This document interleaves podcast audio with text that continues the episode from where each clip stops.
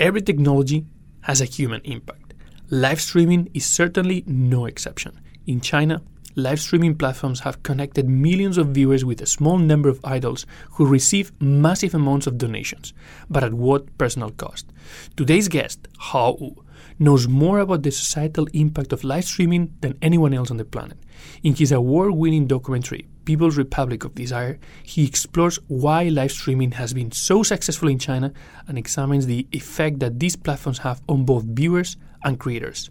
I'm Oscar Ramos, your host for today. Stay tuned for our fascinating discussion about the business and social consequences of live streaming. They don't think about their customer. They don't even know who their customer is. How can women actually support each other? Blockchain is essentially a very fancy database. You can do it now with what is existing today. Like in China, it was a crazy thing. You know? Mobile, mobile, mobile, mobile internet, mobile app. There was never lack of data in China. It was more of people who knows how to use data. It strikes me as the lack of awareness of what it means to do an exit. You're listening to the China Startup Pulse, your looking glass into the Chinese investment and startup ecosystem from the movers and makers themselves. Please don't forget to share and comment on whatever platform you use to listen to this podcast. Welcome, everybody, and today we have here our guest, Wu Hao, an award winning documentary director that was born in China, then moved to the US to study molecular biology, but decided to switch career and then started to be more involved in the internet industry, working, running the China office for Alibaba and Yahoo. But then he switched career again and moved into independent documentary space where you've created some interesting stuff. Hao welcome to the China Startup Pulse podcast. Thank you for having me here. Perfect. So, can you tell us a little bit about why you decided to change from the internet, super fast growing space, to the documentary space? What are the stories that you like to share? Yeah, I mean, I started my career in internet industry as a product manager and moved up into general management. So, Actually, I really enjoy working in the internet space. Like you said, it's very fast paced. It's also very creative. But then ever since I was very young, I really enjoy arts, humanities, storytelling. So even when I was working in molecular biology first and later on in the internet space, I was always writing and trying to figure out how to express myself more creatively. And then I was making documentary on the side as a hobby. After a few years, my last film, The Road to Fame, did relatively well in the festival circuit and was sold to be PBS in the US and also BBC in the UK to these international broadcasters.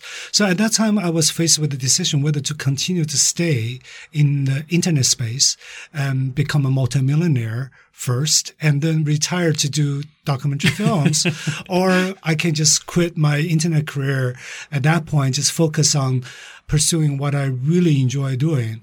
So I made a decision to switch at the end of 2011. And since then, you know, I've made two more documentary films and the latest feature-length documentary is called People's Republic of Desire about live streaming in China. And also there's a 41 minute short called uh, My Family. It's more a personal story. That's a Netflix original documentary. I really like what you mentioned about okay, it's not that I was leaving the internet space because things were not going good. It's just that there was something that I thought was way more interesting. But I also like the, very much how you describe. No, the internet is not just about growth and business. There's a lot of creativity, a lot of things going on, and that's kind of what you share in your documentary, "The People's Republic of Desire," that received the award on uh, yeah. South by Southwest. Yeah. So some people might have seen it, watched the documentary. Some people might not. So it's about live streaming in China. But can you share just a bit of the documentary? Your elevator pitch of the documentary. Yeah, so for People's Republic Desire, so I spent two years following two of the top live streamers in China on one of China's leading live streaming platform, YY. I followed them as their fortunes and fame grow and basically trying to find out are they truly happy? What they have to do to be rich and famous on China's live streaming platforms, and what are the pitfalls, and who's making money of them, and how much money they're making. And because uh, live streaming is kind of particular to China, and in some ways it mirrors the complex social reality young people face in China as well. So that kind of like I was using the internet as a mirror of China's fast-paced development and try to tell actually a human story. So, based on, on how you switch from very different fields in the past, I'm pretty sure that every time you decide a topic for a documentary, there's a reason behind it that kind of like triggers your interest. So, what was exactly what made you think, okay, this is a really good topic and I want to devote my time to share this with the world? I think for me, my interest has always been about youth culture because I think youth are the future of any nation, any country, especially in China with the society changing so fast. I'm always curious about the different generation, the post 80s, post 90s, and those generations, what their outlooks are. Because I have lived for many, many years in the US. So every time I come back to China, there's something familiar, but there's also something strange and intriguing. So I want to find out what that is what are the changes are happening with the young generation today. And with People's Republic Desire, I think I found the perfect match in terms of my interest in both youth culture and technology.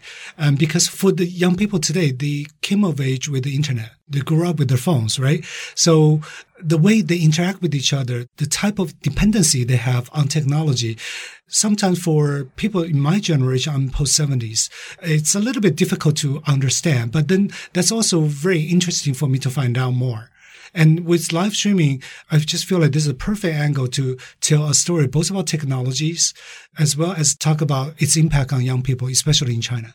So through that, you definitely became an expert in live streaming in China, and not just looking at it from a specific, unique angle, but really from a 360 degrees with your product management background. You can look at the technology from that angle, the more like interest in sociology and what's happening here. Not sure how much you went into the molecular things of uh, live streaming, but uh, maybe some people in the audience they don't familiar with what is live streaming in China and what is the the big change that live streaming is creating in society and how it's so relevant. So if you were to explain live streaming to somebody that has been hiding under a rock and they didn't hear anything about it, what is live streaming in China? Live streaming is pretty much like YouTube vlogging, but live. Uh, because China vlogging never took off in China for many different reasons. And the type of appeal Western young internet users, they experience from YouTube vlogging is that they feel like it's very authentic. They feel like they can relate to these YouTube stars. In China, it's the same thing. Like when people watch someone live streaming, either performing, you know, singing or telling jokes, doing talk shows or doing dancing, they feel the same way, except that it's actually live interactive. So fans live chat with the live streamers in real time. They can gift them with digital gifts. Uh, they can interact among each other other as well. I want to go back to the digital goods thing because I think that's super important. But one of the questions that a lot of people will have is okay, can anybody become a, a live streamer? What are the requirements to be allowed to do it so you, so you can play? So just like in the US, so anybody can become a YouTuber, right? You can, you know, upload a video and start vlogging. But then at the same time in China, it's the same thing. You can sign up with any of the leading live streaming platforms and start live streaming. But to become successful, it's a different story. You need to have somewhat of a talent. Doesn't have to have a lot of talent, but you have to be able to at least perform for two hours straight. It's actually pretty challenging, just like either singing, chatting two hours straight. And then also the key is really how to interact with the fans to keep them in your live streaming room and then to get them to keep on spending money to buy your gifts. So that's the key and also requires some kind of a luck to have to break out and also requires that there's some kind of people with money who back you to support you. Either you have a rich patron who supports you or you have a big agency that supports you. Okay, so when we're talking about agencies, we're talking about sponsored channels where you have like a advertisement, branding, like I don't know if exactly like, like MCN?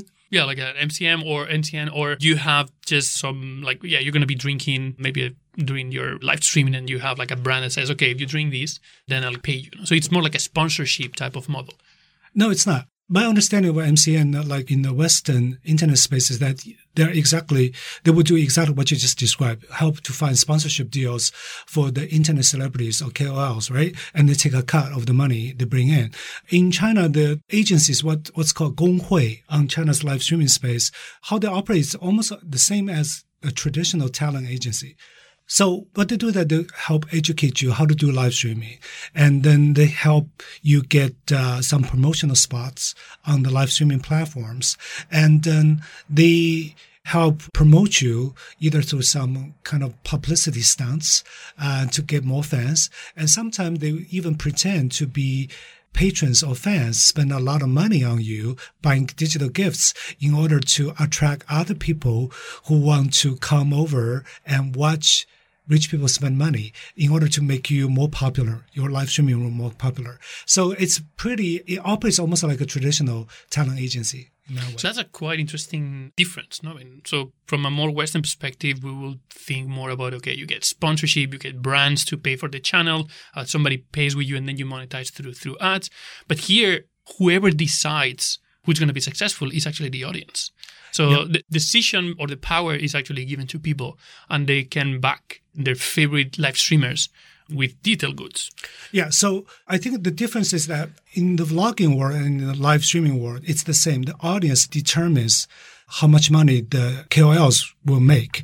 The difference is it's in the nature of transaction. In the vlogging world or the Instagram world, there's no direct monetary transaction between the fans and the stars. It's kind of the stars make money indirectly through sponsorships and ads. But in China live streaming world, there's a direct transaction going on. And if a fan likes a live streamer's performance, I can directly spend some money, buy you some digital gifts and the live streamer will be able to take a cut. So this kind of uh, interaction is much more direct, much more commercially driven. So that's adds some thrill to watching live streaming. So what do you think is the motivation for the audience to buy these virtual gifts to their favorite live streamers? So it depends on the type of uh, audiences. Uh, for a typical fan who's in the live streaming space, I think the majority of the fans uh, I would say not very well educated. They they're not very wealthy. Some would say they are like the diaosi, the loser generation in China. Uh, they don't have much hope in sort of like in advancing their careers or marriage prospect. So they spend a lot of time online. And when they spend money buying digital gifts for their favorite live streamers, a lot of times it's about admiration, adoration, just like a typical fan for a more traditional celebrity. They admire their idols. They want their idols to be able to continue to live the dream life, which they don't have any chance to achieve in their own lifetime. And because a lot of the live streamers, they didn't come from very like strong family background. They were like the Diaosi fans themselves. They came from nothing. Internet gave them a chance to become these kind of uh, internet idols. So there's a lot of uh, the fans relate a lot to their live streaming idols. So they like to spend money to show support, uh, to show their recognition and for their idols. But on live streaming platform, there's actually a 80-20% rule or even 90-10% rule, which is 90% of the revenue are contributed by 10% of the fan base, which means the majority of the fans watch live streaming shows. They actually don't spend any or much money buying gifts for their idols. It's the what I call patrons, or in the Chinese internet parlance, it's called tuhao. The tuhaos are spending money. Why do rich people want to spend money? They want to get the attention of the live streamers in order to potentially befriend them, meet them in real life. And some of them, some of the rich patrons, they may want to sleep with the female live streamers. And also, more importantly, they want to show off in front of tens and thousands of very poor fans who just admire a rich person being able to throw away 10,000 or $20,000 a night.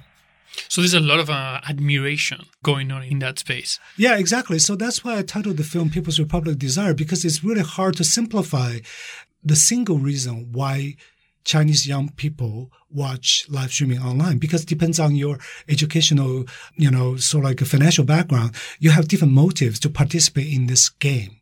No, that's very interesting, and it's very curious because uh, that was a very similar dynamic that the one that happened in the gaming industry. In the online game industry, uh, traditionally there was a very standard business model globally, where if you have a game, you sell a license to somebody, that somebody is able to play with that game and then they pay a, a, fee for the license and that's how much they can play as much as they want and they can uh, but they always pay the same. And then china brought this idea of the virtual goods that you could use in games where some basically is a free to play model where everybody can play for free but if you want to get anything extra you just have to pay extra no? so it's really an interesting translation. And it's really curious is that that kind of model was not invented in China, but there was definitely China, the market where that model became very, very powerful, very, very big. And then today I'll say that it's probably the, the business model Yeah. or revenue model for the gaming industry.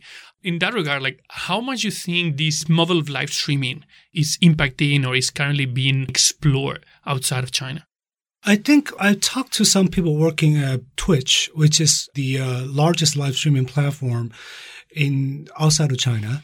Um, but Twitch primarily focus on live streaming gaming. And then I think the Twitch product team is closely monitoring what's happening in China. They try to copy certain things. Um, but uh, what they told me is that because the audience, the user needs are different, across different market. For example, like on Twitch, you can also directly tip your idol, the gamer you follow. But then not as many people do the tipping. And also on Twitch, you also see there are big whales who tip a lot of money just trying to show off. Uh, but they don't happen as often as in China's live streaming space. So I think all of the different market trying to understand, trying to copy the best practice from elsewhere, but then sometimes it's not directly translatable across different cultures or markets. So it's interesting that foreign companies right now are increasingly looking more into what's happening in China. And then this previous model of Chinese companies always looking into foreign companies and see how can they clone them or, or learn from them. And now things are initially becoming a bit more balanced, that at least trends are changing.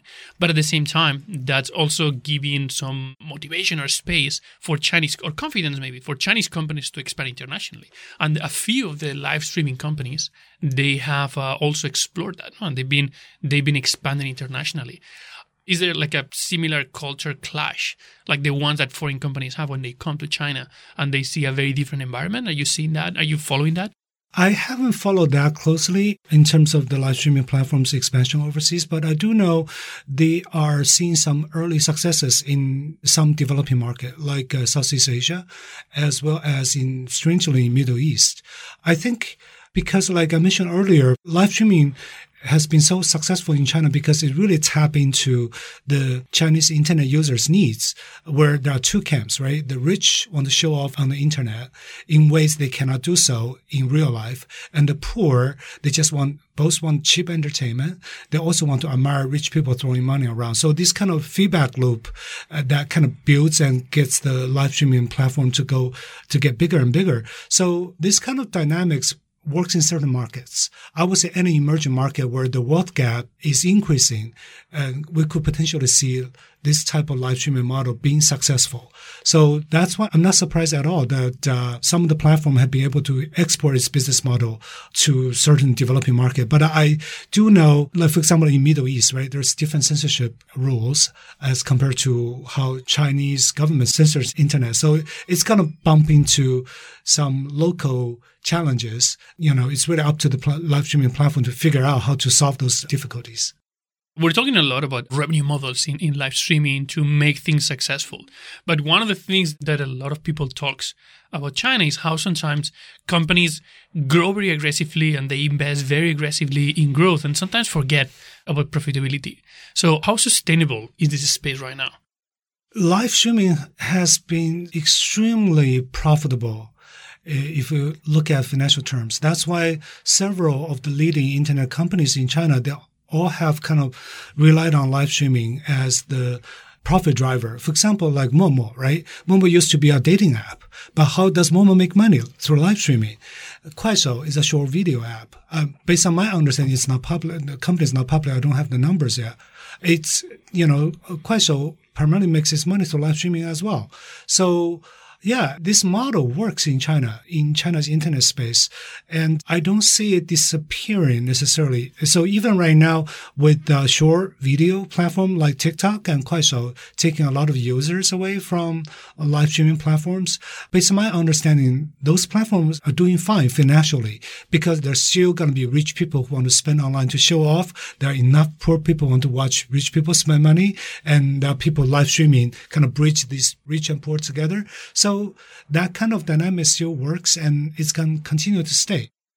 conversations with people from some of the live streaming platforms and some other like VCs working in, in the space, there's also a few of these organizations looking into alternative ways to monetize live streaming. And I think we already have cases of uh, e-commerce being introduced in live streaming and then some of the e-commerce platforms exploring that, as well as in some cases even like some subscription models where, I mean, Chinese users are actually paying for content where they see the content itself as something valuable. Is this just a search for new ways to monetize or is there any reason behind that? so far, when we talk about live streaming in this conversation, we've kind of been primarily focusing on what I would call just a entertainment live streaming. So entertainment live streaming is basically a live streamer doing entertainment shows, right? Either singing or talk shows or whatever. But then live streaming as a technology has been applied to different sectors in Chinese society. Like you mentioned, like e-commerce live streaming is huge now in the past couple years, right? And also there's another segment which is also huge in China is gaming. But the gaming, you could argue gaming is one form of entertainment as well, watching other gamers play games. So yeah, the business model is kind of similar to the entertainment live streaming. But e-commerce is, like you said, is very different. Also sponsorship, advertising deals, they are making a bigger and bigger revenue contribution in live streaming as well. And uh, live streaming has been sort of like being everywhere in Chinese society now. Like my niece, instead of going to an after school tutor nowadays, she just, you know, open up her iPad and goes into a the tutor's live streaming room where there are 12 or 13 other students, just like starting with the tutor. I think this type of application level innovation is kind of being phenomenal in China. Yeah, I mean, that's a really, good point because I haven't been tracking these in detail for some time, but I do remember that uh, I was surprised to see how there were certain technologies and standards being developed in China that were becoming actually internet task force type of standards for global. And I mean, with the size of the market, the challenges uh, internally network, if you make something work at scale here, it's definitely something that could be applied at a global level. So I'd like to shift conversation a bit out of live streaming because you've also been looking into into international perception of technology in China, and um, you're talking about how some of these uh, business models or products themselves are driven by just by the demand that society have. Mm-hmm. After talking with so many people and communicating with so many people outside of China about what's happening here in the technology space, what do you think are the most surprising misunderstanding about what's happening? I think it depends on where the people I talk to are from. Like, for example, in Europe, a lot of Europeans I talk to, they're very curious about what's happening in China and they know somewhat about what's happening here in terms of technology, commerce, and they tend to ask more sort of deeper questions of why this is happening, blah, blah, blah. Um, but in the US, I still feel like US, a lot of the audience, a lot of the consumers there are very US centric, which is not entirely surprising because US is a big market. It's the leading innovator, right? So I still think even though the industry there are trying to copy, you know, trying to learn from what's happening in China in the tech space here, I think uh, on the consumer and audience level, they are not very aware and they are not that interested in terms of finding out what's happening here, which is a little bit disappointing. But I think that's not just in technology space. That's across the board overall is that Americans are more focused on their domestic issues versus international issues. I think you talked a little bit about that, or at least you raised the, the question, which is you mentioned that you explore in your documentary about the happiness that is created by live streaming and and we can extend that to technology in general how technology is used in a way that is creating like this happiness or, or positive impact or not I mean, I know that you try to be very objective in, in a documentary and try to lay out like different points of view. If you were to summarize, what would be like something that you think people should think, or you some takeaways that people should take from that thought of okay, is technology creating happiness or not? Is live streaming creating happiness or not? So my own view about my own dependency on technology has been changing in the past few years. As I mentioned to you earlier, I started my tech career as a product manager. So for me, technology was everything. Technology could provide the solution to a lot of the problems in our society. And then I was spending a lot of time trying to understand user needs and trying to satisfy those user needs when I was a product manager. But then after I started making People's Republic Desire, after I see how these young people spend so much time so much of their money online on their idols, it kind of made me think it's like my old habit of understanding user needs, trying to design some product to engage with the users was essentially just to make the app or website sticky to keep the users on the app or the website, try to make money of them. So it just made me realize a lot of times technology products are designed to solve a user needs, but also to make money for the company itself. Uh, there's a profit motive behind a lot of the things. And when I saw how the live streamers spend pin all of their hopes and dreams online via online fame and making money online, I realized maybe I shouldn't be craving the likes online that much. So for a while, I really stopped using social media, not to try and waste my mental energy online and waiting for feedback from other people. But then another thing happened. I finished the film. I had to distribute the film. I have to use social media to engage my potential audience members. And so I kind of forced me to get back on social media again during that process, something strange happened. You know, people from everywhere reached out to me and they were really supportive of my film. So now looking back, I feel like I have a very nuanced or complicated view of technology is that it can do good. It can also do bad. It's really about us as users being able to say, I need to take control of my relationship with technology. I need to draw the line where I want to get happiness out of using my technology rather than be enslaved by technology. So you have this live streaming on one side, you have the live streamers, on the other side, you have the audience that is watching. Who do you think is happier? I mean, obviously, some of them are paying, some of them are receiving money, but if we talk about happiness, like who's getting more happiness out of the system? I would say the fans, actually, because the live streamers I know, they are quote unquote happy because they make so much money. They're making multi millions US dollars every year. That's a lot of money, even for the US, right? For the developed world. In China, that's a lot of money. So basically what, what they make in two or three years, they can use it. If they invest well, they can retire on that money for the rest of their lives. But I don't see them happy because as a live streamer, it's the same thing as being reported in the US about YouTubers, right? The vloggers. They're so stressed out every day. They have to maintain, even when they're not live streaming, they have to maintain relationship with their fans via different WeChat, Weibo, or Baidu Tieba, right? The BBS. So they don't get out of the house. They feel disconnected from the rest of the society. And all they have is money. So I really don't want to sound condescending because that's not my intention because I do feel like love my characters in the film, but I do feel like that's also a common human condition for a lot of developing world as well, where people are so hungry to make money fast.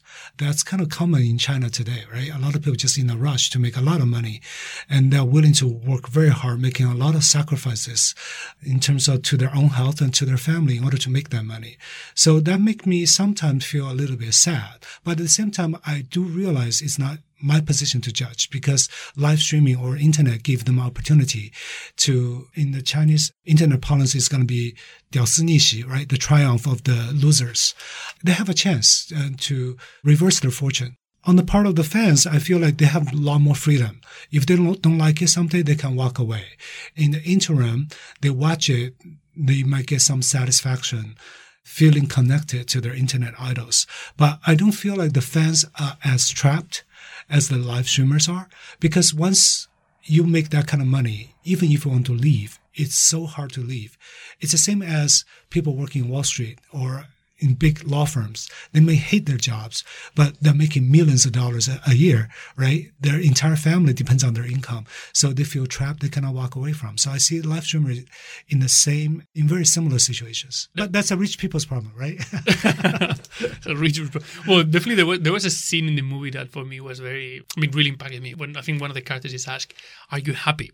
And then she hesitates to answer that question. Yeah. And then she's like, come on, I'm, I'm making millions. I can I cannot say no. Yeah, I she said say, I should feel happy. So for me, that was something that I think was was surprising. No? Like there's yeah. a lot of assumptions about. I mean, you have everything that you want, but yeah, maybe you don't have certain level of control. That is very very important. Yeah, but I think that's also a, as a common human drama, right? There's a price for everything. Yeah, nothing's for free. So with all of these conversation about technology being something that can be good or bad, do you see companies changing the way they react? So obviously they're profit driven, uh, but you can be profitable and at the same time think about how do you make profits. No, so there are companies changing proactively the way the way they operate to try to reduce waste. Or like right now, for example, that's a topic that is there's a lot of conversation about that in China, and some companies are changing the way they operate to try to reduce the waste that they generate mm-hmm. through the system. So you see live streaming companies conscious about this potential negative impact of what they're doing and changing any way the way they operate? I haven't worked in technology companies for a long time, so I can only talk about my impressions. My impression is that all these companies are capitalistic, profit driven entities. So they're not going to be proactively thinking about what I should do, be doing for the social good, right? They will only react to government regulations. That's what's been happening. I mean, in the U.S., it's the same thing. If uh, no media is reporting on some of the problems with Facebook, Facebook is not never going to change. And uh, in the live streaming space, I think they are changing a lot recently, reacting to government crackdowns on some of the more extreme behaviors on live streaming. Like there have been live streamers live streaming having sex and you know, eating bananas in a very provocative way, or there have been reports of live streamers jumping to their death while they were climbing a you know high tower. They were live streaming that, or live streamers get into car accident while they were live streaming uh, racing, right? So I think the government has really been trying to control what the live streamers can do. And the platform just react to that. They're doing a lot of more self censorship, a lot more content monitoring, moderation on their platforms. Hao, thank you very much for coming and sharing. Is there anything that they can do for you if anybody wants to contact you about anything? Yeah, I mean, uh, if people want to check out my two latest film, People's Republic Desire, it's uh, available on Amazon, iTunes, uh, The Usual Suspects, and also my other film, All in My Family, is on Netflix. So they can check the films out. And Neither of these films could get released in China because of today's media environment. And also, both films touch on subjects the government considers sensitive, especially with what I found strange about a People's Republic Desire is that even though live streaming is so popular in China, but the government still doesn't want to any film to help quote unquote elevate the status of live streaming in China. So we haven't been able to get a release permit in China, but you can check it out with a VPN very easily. Yeah, if you want to get in touch, I'm on Twitter, I'm on Facebook, and I'm doing both narrative remake, basically scripted uh, screenplay, uh, scripted films for People's Republic Desire and in My Family. So anybody interested in checking out those projects and helping out, you know, find me on, on social media. Thank you, Hao. Thank you. Are you listening to this episode on Himalaya? Whether you are a podcaster or a fan, Himalaya is designed with you in mind and has a ton of cool features like curated, shareable playlists and collections made just for you, along with personalized recommendations to help with content discovery. It's definitely my favorite listening app, and I'm sure it'd be yours too. Download Himalaya app right now and be sure to follow my show once you're there. I just want to take a minute to thank our sponsors. China Accelerator is the number one accelerator in Asia. Not only were they the first accelerator in China, but they were the first accelerator in all of Asia. They help companies expand and grow into the China market, and Chinese companies grow into the global market. They're also the only accelerator in Asia to have a unicorn come out of it. To find out more, go to www.chinaaccelerator.com. And thank you to People's Squared, the original and first co working space in China. Based here in Shanghai, it is the ideal place for movers and shakers, teams big and small, to find a place where the entrepreneurial spirit and culture lives to call home. You can find out more by going to people squared.com.